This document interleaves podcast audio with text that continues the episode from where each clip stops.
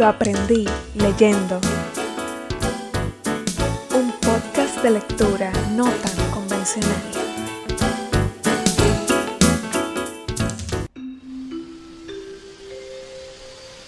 Saludos, damas y caballeros. Hoy tenemos un día parcialmente soleado con una temperatura agradable de 33 grados la máxima y 23 grados la mínima. Sí, agradable, como para un camello, pero agradable. Y si mientras está escuchando este anuncio está cayendo un aguacerazo, recuerde que estamos en el Caribe. En fin, hipocresía. Seguimos. Su piloto Cheryl Reyes le da una cordial bienvenida en este vuelo con destino a donde mismo usted está. No olvide colocar su cinturón de seguridad cuando el sonidito lo indique. Esperemos que su experiencia de vuelo sea magnífica para que vuelva a volar con nosotros. Gracias.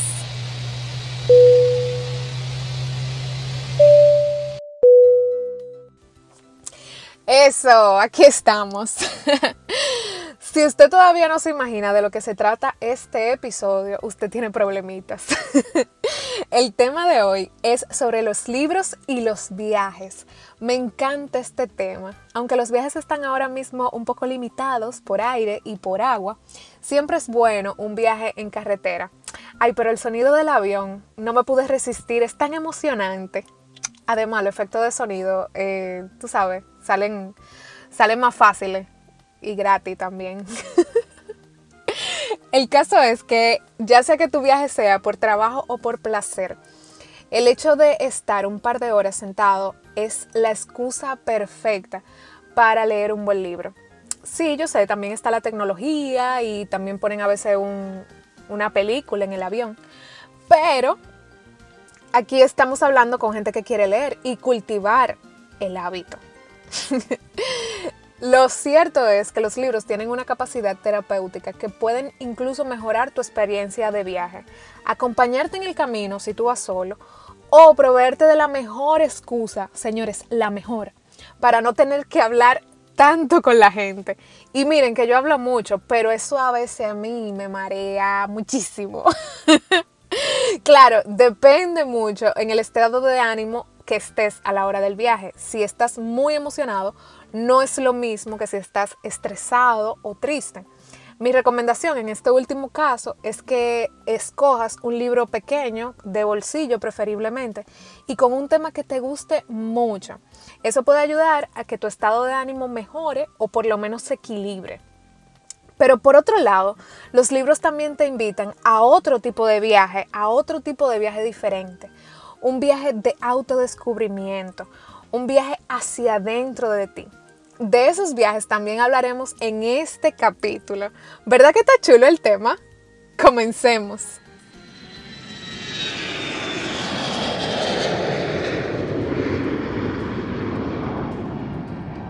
Ok, comenzamos con los viajes hacia afuera. En esos en los que usted prepara una maleta, ¿verdad? Y usted va a coger un avión, usted va a coger un crucero, o usted va a coger una guagua o un carro y va al interior del país, porque ¿por qué no? El caso es que en esa maleta, lo primero que va, lo primero que se empaca, es ese libro que usted se va a leer en ese tiempo. es más, yo sé que hay gente que compra libros especiales para ciertos viajes.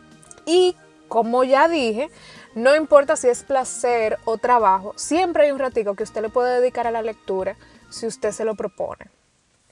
Eso sí, yo sé que hay gente que se marea leyendo en movimiento y creo que a la gente le pasa como más en carretera, pero sí también he leído que le pasa a la gente en avión y lo mismo tiene que pasar en cruceros, me imagino, por el agua y eso. Lo pobrecito. A esos les recomiendo que escuchen audiolibros. Esa es una muy buena opción y también está la opción de llevarse su librito para leerlo en el hotel o donde usted se vaya a quedar, porque no es solamente en el trayecto, como, ah, como, o sea, dentro del carro, del vehículo, sino que puede ser en la noche o en los tiempos de ocio que usted tenga durante el viaje.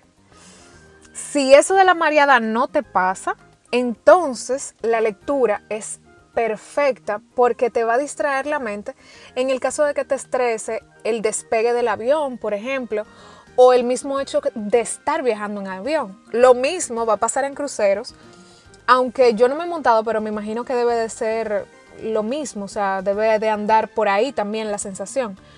Yo me recuerdo que eso estaba de moda cuando yo tenía como 15 años, pero yo preferí un party. ¿Qué te digo? La verdad es que llevarte un libro mientras viajas tiene muchas ventajas, como el hecho de poder escoger un libro en el idioma de a dónde vas para así practicarlo. A mí me pasó eh, en un viaje total que yo terminé hablando más español en ese viaje que inglés, pero me sirvió también para yo perderle el miedo a leer en otro idioma. Porque así como cuando usted lee en español, pasa que su léxico y su gramática mejora, así pasará también en el otro idioma. Ese es uno de los beneficios inherentes de la lectura. Por cierto, tenemos que hacer un programa sobre los beneficios de la lectura, ¿verdad? Anotado. En el caso de los viajes por tierra, en carro o en autobús, o si tú eliges eh, leer en un café que tiene ventanales grandes o en un parque, y tú vas leyendo ese libro y, la mente se te va lejos en las descripciones y en los sentimientos que te provoca el libro, ese paisaje, señores, se va a convertir en el único testigo de tus pensamientos. Imagínense eso nada más. Eso se volverá una experiencia tan especial que yo les aseguro que nunca olvidarán. A mí hasta ganas de viajar me dieron. Digo, no es como que eso en algún momento se quita, tú ves. Pero, no sé. ¿Cuándo nos vamos? Ahora yo les voy a dar mis recomendaciones de libros para sus viajes hacia afuera. El primero que les voy a recomendar es Come, Reza, Ama de Elizabeth Gilbert. Es una novela hermosa de un viaje que hace una escritora después de una desilusión amorosa. Ella va a Italia, India e Indonesia. La descripción de los paisajes y la interpretación de las tres diferentes culturas de parte de la autora es buenísima. Pero también toda la búsqueda interior de la protagonista es súper interesante y envolvente. Sí, esa es la película de Julia Roberts y Javier Bardem. Pero el libro es muchísimo mejor. Es más, si ya tuviste la película, léelo y será otra experiencia totalmente diferente. Ahora que yo lo pienso, ese libro como que cabe en las dos categorías. Pero bueno, ya lo dije en esta, no importa. el segundo libro que voy a recomendar es eh, This is How You Lose Her. Este es de Juno Díaz, que es un escritor dominicano residente en Estados Unidos. Esta historia es la más refrescante que he leído en mucho tiempo. Fue el libro que les dije que leí en inglés, pero el inglés de Junot es eh, uno con el que uno se puede identificar bastante porque además él hace un uso magistral del spanglish. es una lectura vívida con un sentido del humor increíble y además te va a hacer sentir bastante orgulloso de ser dominicano por la manera tan exquisita en, el en la que está escrito. Aunque no tanto porque el protagonista es como cuernero, tuve, pero bueno, bueno, solo esa cosita. el siguiente libro que les voy a recomendar es El viaje al, centro de la Tierra de Julio Verne. Em, cualquiera de Julio Verne, en realidad. Lo que pasa es que este es el único que yo me he leído y lo leí hace mucho. Si te gusta la ficción, no se puede mencionar viajes y no mencionar a Julio Verne. Este es un escritor francés que muchos eh, apodan como el padre de la ciencia ficción en la literatura. Em, yo me he visto incluso muchas pelis que han salido sobre este tema, a mí me, gusta este tema, la verdad. Pero eh, sí, debo confesar que sí, es el único que he leído, aunque él tiene títulos más em, interesantes que seguro incluso han oído alguna vez ustedes. La Vuelta al Mundo en 80 días, La Isla Misteriosa, 20.000 leguas de viajes submarinos, y por ahí María se va. Él tiene muchísima, muchísimos títulos, interesantísimos todos. El cuarto libro que les voy a mencionar es El viejo y el mar, de Ernest Hemingway. Esta es una novela que yo también leí hace mucho eh, y ha recibido muchas críticas a favor y en contra. Este libro es de 1950 y tanto. Yo sé que recibió el Pulitzer de 1953. Em, pero lo que sí es cierto es que trata temas más profundos de, lo, de los que parecería a simple vista. Es una historia bastante nostálgica y con un subtexto de soledad y mm, de perseverancia, como así, como echado para adelante. Sí. Tiene una descripción simple que caracteriza a Hemingway, pero eh, esto ayuda mucho también porque facilita la lectura. Y en quinto lugar, le voy a recomendar las autobiografías o libros biográficos. Estos también son una muy buena opción para los viajes. Al igual que elegir el libro eh, por el idioma de a dónde vas, elegir también alguna autobiografía o un libro biográfico de una personalidad de ese sitio también te va a ayudar a conocer la cultura y costumbres del lugar, su historia, por ejemplo, y también suelen tener descripciones muy minuciosas de lugares o eventos históricos importantes. Yo confieso que yo no soy mucho de leer biografías, aunque en un momento yo leí la biografía de Marconi, el inventor del telégrafo, y de Agatha Christie, que me encantaba. Sí. Pero en el mercado americano, sobre todo, hay muchos títulos que pueden interesarles bastante. Porque además se encaminan en el tema de la persecución de los sueños y todo eso.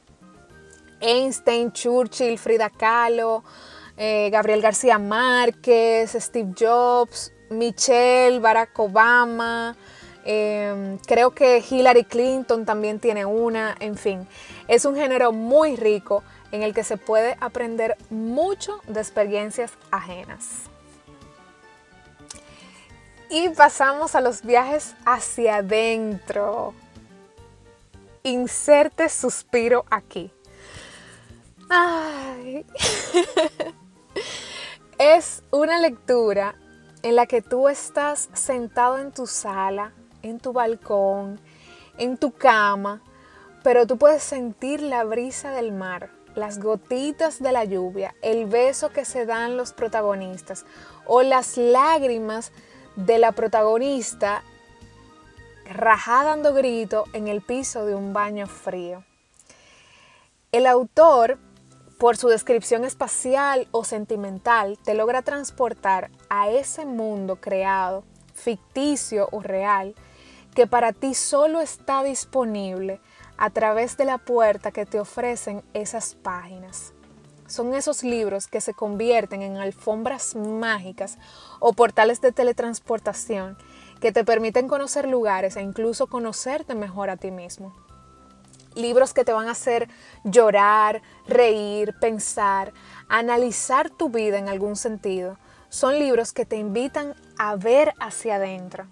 Con esta clase de libros hay que tener cuidado a la hora de elegirlos, porque son tan relativos y tienen precisamente la intención de tocar esas fibras tan personales que si no llega a tus manos en el momento en el que tú estás más receptivo, entonces puede pasar sin pena ni gloria.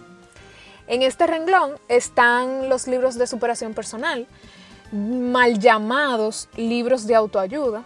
También están los de espiritualidad, motivacionales y los que se van por el lado del emprendimiento, muy de moda en este tiempo. Yo recomiendo que esos libros se lean con un cuadernito de notas con un lapicero cerca, porque son esos libros que te van a hacer pensar, te van a poner a escudriñarte e incluso te pueden dejar grandes enseñanzas que te servirán para toda la vida. mucho de lo que leemos en este tipo de libros es lo que va a ir moldeando nuestras personalidades a lo largo de la vida. Y créeme que la falta de la lectura de este tipo de libros también se nota. En este tipo de libros es muy común que se ponga un ejemplo de que eh, este tipo de gente es así o asado. Y usted, en vez de pensar en usted mismo, usted piensa en perencejito o en perencejita. No, no haga eso. Deje a perencejito y a perencejita tranquila y que se den cuenta cuando lean el libro. Pregúntese, cuestiónese a usted mismo qué cualidad tiene usted de ese rasgo de personalidad que usted le está viendo a perencejito. Y es que somos muy dados a evitar ir hacia adentro, pero la lectura nos da la oportunidad de hacerlo en nuestra intimidad y poder salir enriquecidos en el proceso. Obviamente tenemos que ser sinceros con nosotros mismos a la hora de leer también. En pocas palabras, no buscar a quién es que le sirve el sombrero, sino ver si le sirve a usted. En fin. Las recomendaciones que les voy a dar son muy personales, así que igual cada quien encuentre su acotejo, tú ves. Si le funciona, genial. Y si no, hay un millón de títulos que te van a invitar a ti personalmente a descubrirte o conocerte mejor. Teniendo en cuenta que uno pasa por muchas etapas en la vida, o sea, la Cheryl de 20 años no es la misma persona que la Cheryl de 33, gracias a Dios. Pero adivinen qué, hay que conocerla de nuevo. Entonces, estos libros son fantásticos también para volver a releerlos. Son de esos libros que uno siempre tiene en la mesita de noche, así como, como un libro de cabecera. Eh, estas son mis recomendaciones. La primera será Los cuatro lenguajes del amor de Gary Chapman. Como yo soy tan intensa, me leí el de los casados y el de los solteros. es un muy buen libro para conocerte a ti mismo y entender mejor a los demás. Ayuda también a ver las relaciones interpersonales desde otro punto de vista. El segundo que les voy a mencionar es Piense y hágase rico, de Napoleón Hill.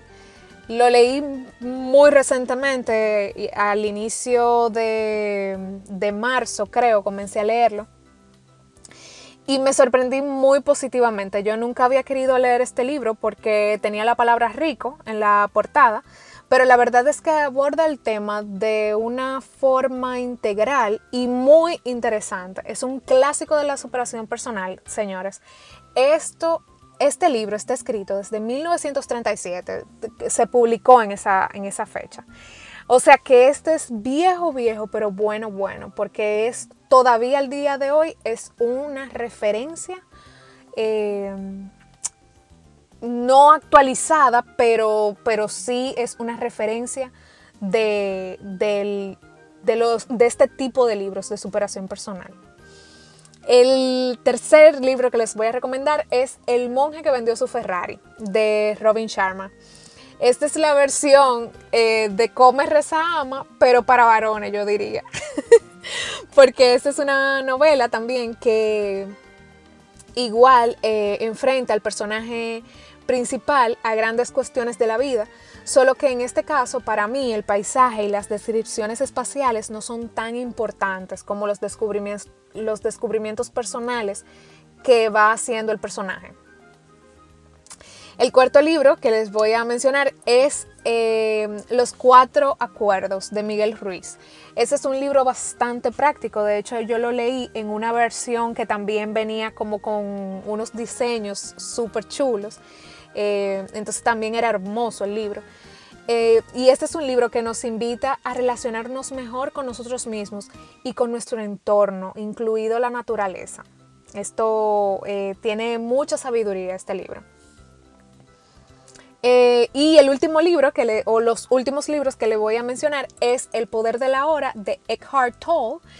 Y también le voy a mencionar en, este, en esta parte a el libro de mi pastor, Carlos León, que se titula Nada es imposible. Ambos libros tienen la capacidad de llevar al lector a tener una experiencia muy confrontadora a nivel espiritual y reveladora sobre sí mismo. Y hasta aquí el episodio de hoy sobre libros y viajes. Espero que se hayan edificado, sobre todo con estas recomendaciones. Aunque yo no me he leído todos los libros del mundo y pueden aparecer muchos, muchos libros más que puedan caer en una u otra categoría de las que vimos hoy. Sin embargo, eh, creo que este puede ser un buen punto de partida para si en algún momento emprendes un viaje, recuerdes también los consejos que compartí. Y hablando de recomendaciones, ¿qué tal la tregua? Varios de ustedes me compartieron que ya comenzaron a leerlo, que lo iban a buscar, etc. Yo voy avanzando, me estoy riendo muchísimo con Martín y Avellaneda. Sí, porque yo me río, yo me río en voz alta cuando leo. La peor vergüenza es cuando todo el que está alrededor de mí se me queda mirando y yo intento, o sea, hago, trato de explicar qué es del libro que yo me estoy riendo, pero entonces trato de explicar el chiste que dice el libro por el cual yo me estoy riendo. Pero no es lo mismo como tú explicar por qué tú te estás riendo de un meme, ¿tú entiendes? Entonces es como, es como muy vergonzoso. En fin, el caso es que Martín, el personaje de Benedetti, tiene la mente como de un adolescente, señores. No, de una adolescente de 13 años. A mí me encanta. O sea, ¿quién lo iba a decir que este hombre viejo, o sea, entre comillas, eh, como que pensara de esa forma? Pero bueno, esas son las cosas de Benedetti. Les voy a leer un pedacito. Estaba allí indefensa, es decir, defendida por mí contra mí mismo. Cualquier cosa que ella dijera, cualquier actitud que asumiera, iba a significar, este es el color del futuro. Por fin, no pude esperar más y dije, y sonreí un poco forzadamente y agregué, con una voz temblona que estaba desmintiendo el chiste que pretendía ser, ¿tiene algo que agregar? Dejó de mirar su cartera. Cuando levantó los ojos, presentí que el momento peor había pasado. Ya lo sabía, dijo. Por eso vine a tomar café. ¡Ay, señores! ¡Qué bomba tiró Benedetti en la página 55 de la edición que yo estoy leyendo, ¿verdad? Señores, qué bomba. Y perdón por el spoiler si usted no va por ahí. Pero ese, eh, yo me, yo me paré, yo tuve que beberme un vaso de agua. A mí, yo me iba a poner mala, grave. ¿Cómo Benedetti me hace eso?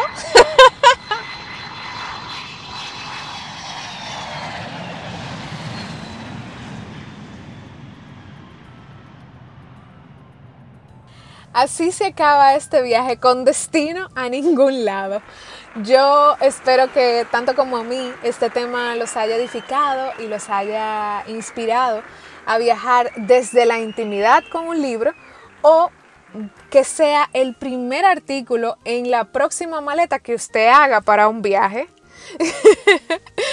Tanto si te gusta viajar leyendo cualquier tipo de género, como si te gusta desde la comodidad de tu casa abrirte paso al vasto mundo de la imaginación y el autoconocimiento, un libro va a ser tu mejor compañero.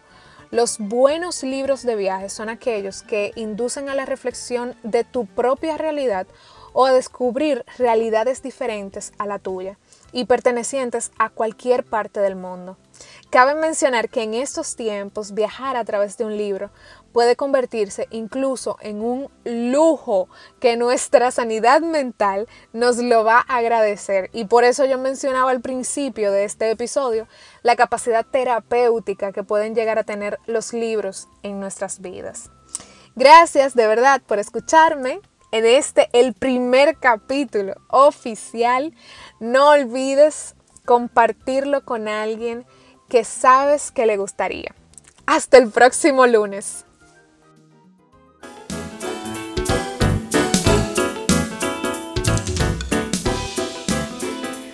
Coméntame qué te pareció este episodio. En la cuenta de Instagram lo aprendí leyendo.